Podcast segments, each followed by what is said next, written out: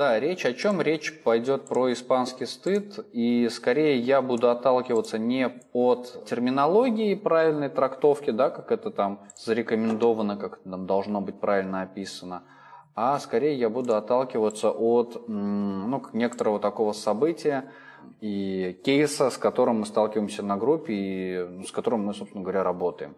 А что это такое, как это происходит? Ну, классика жанра, то, как это привычно все описывают, и то, как это традиционно, да, уже принято такое новомодное э, представление, что это стыд за другого человека, это сопереживание каких-либо ну, чувств, эмоций, в данном случае стыда, э, за другого человека, который какой-то человек делает какую-то невероятную, там, условную глупость, назовем это так, пусть это будет не глупость, пусть это будет какой-то а, действие, которое почему-то по внутренним причинам считается постыдным. И, собственно говоря, вот мы переживаем это самое внутреннее чувство, такое невыносимое. И о чем тут нужно сказать? О том, что, ну, стыд, в принципе, такое не очень приятное чувство. Я уже как давным-давно записывал видос о стыде. Наверное, надо сказать, что со стыдом все очень просто. И со стыдом справляться очень легко. И я знаю миллион сто пятьсот способов, как справиться со стыдом. И поверьте, ни один из тех способов, которые в каком-то классической популярной литературе описаны из разряда, там попытайся что-то представить или забыть, не работает. Все это не работает. А почему мы испытываем стыд? Наверное, надо отталкиваться от этого. Ну, в данном случае наш стыд, либо там, испанский стыд да, за другого человека – в каком смысле это эмпатия, развитая чувствительность, внутренняя эмпатия, сопереживание за другого человека, когда мы погружаемся похожие чувства, которые, казалось бы, человек должен испытывать. Хотя на самом деле этот человек может совершенно ничего не испытывать. Эгоцентризм. Ну, если вы помните из э, курса по ассертивности, что такое эгоцентризм, да, это не эгоизм, это разные вещи. Какие-то люди ну, могут воспринимать действие неестественно. То есть, если для меня это неестественно, значит для всех это неестественно. Мол, я такой весь крутой, знаменитый и э, единственный в этом мире, царь и божок, что если я так не делаю, значит никому так делать нельзя. Это еще одна причина, а, которая может вызываться тем, почему люди могут испытывать стыд. Собственно говоря, просто стыд, либо ну, в данном контексте испанский стыд, так что вообще ну, прописано так испытывать повышенное чувство ответственности. Это, конечно же, связано с чувством вины, что вот сейчас кто-то другой публично как сильно обосрется, и мне так будет стыдно, что мне нужно будет как-то за ним бегать, все это убирать. Конечно же, тоже жутко, ну, потому что это вообще чужая ответственность, не моя субъективная, почему я должен за какого-то другого человека испытывать эту ответственность.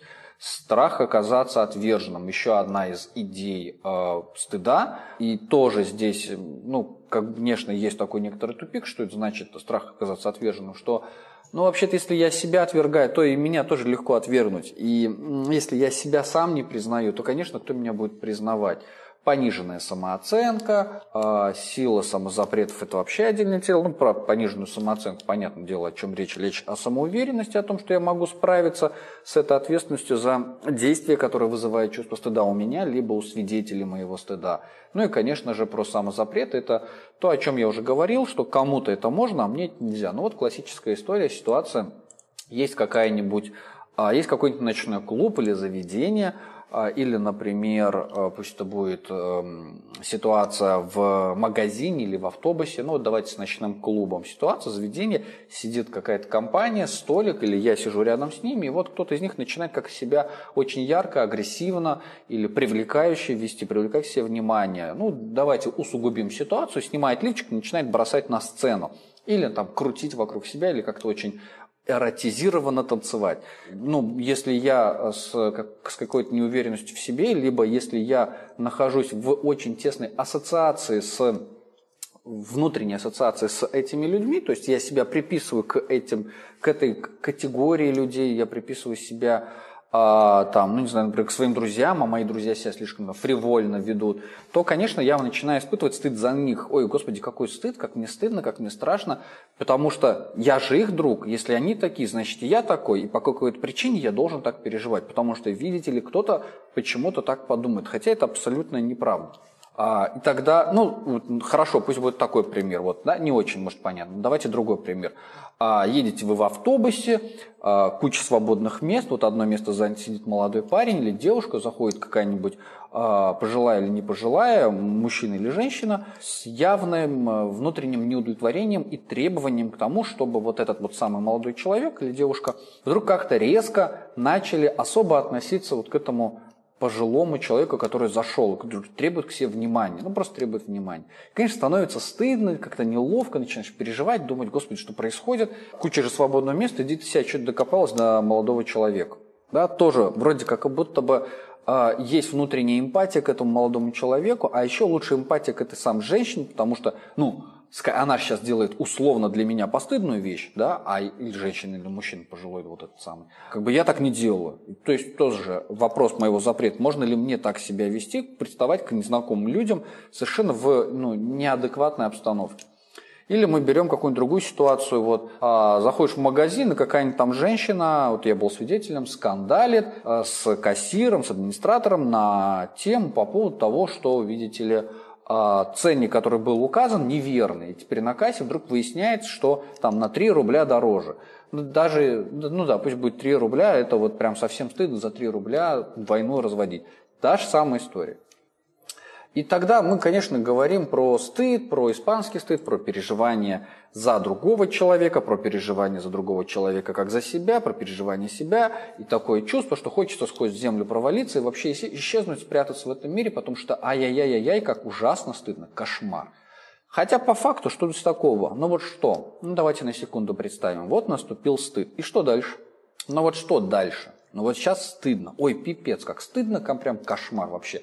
Ладно, хорошо, да, ну, там, можно покраснеть, да, посидеть, постыдиться. Но, по сути, от стыда еще никто не умирал. Это раз. Два. За постыдные вещи, какие-то ну, социально неприемлемые постыдные вещи, вообще-то ничего не происходит обычно, как правило. Ну, только не нарушая закон. Все остальное – это субъективные чувства и переживания каждого. И со стыдом справляться очень легко и просто. Надо его признавать. Очень часто люди, а, говоря о стыде, пытаются его отрицать, пытаются отрицать, что мне стыдно. Они испытывают это чувство стыда, оно находится вот здесь, вот высоко, наверху. И вот там, ну не знаю, ехал я в автобусе, как громко пукнул, и все поняли, что это я. Вот все поняли, и даже я это понял, и я даже не в наушниках.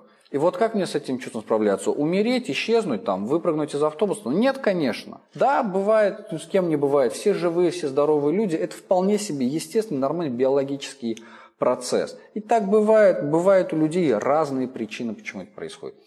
И тогда для того, чтобы мне вот на таком уровне в стыде не находиться, мне нужно это признать как минимум для себя, чтобы стыд понизился. Да, я публично обосрался. И что? Ничего страшного. Тут ничего сверхъестественного нет, обычные вещи, все живые люди. Ну, обосрался, значит, пошел, помылся там, переоделся и пошел дальше по жизни, и ничего страшного в этом не произошло. Обычная, нормальная, классическая вещь.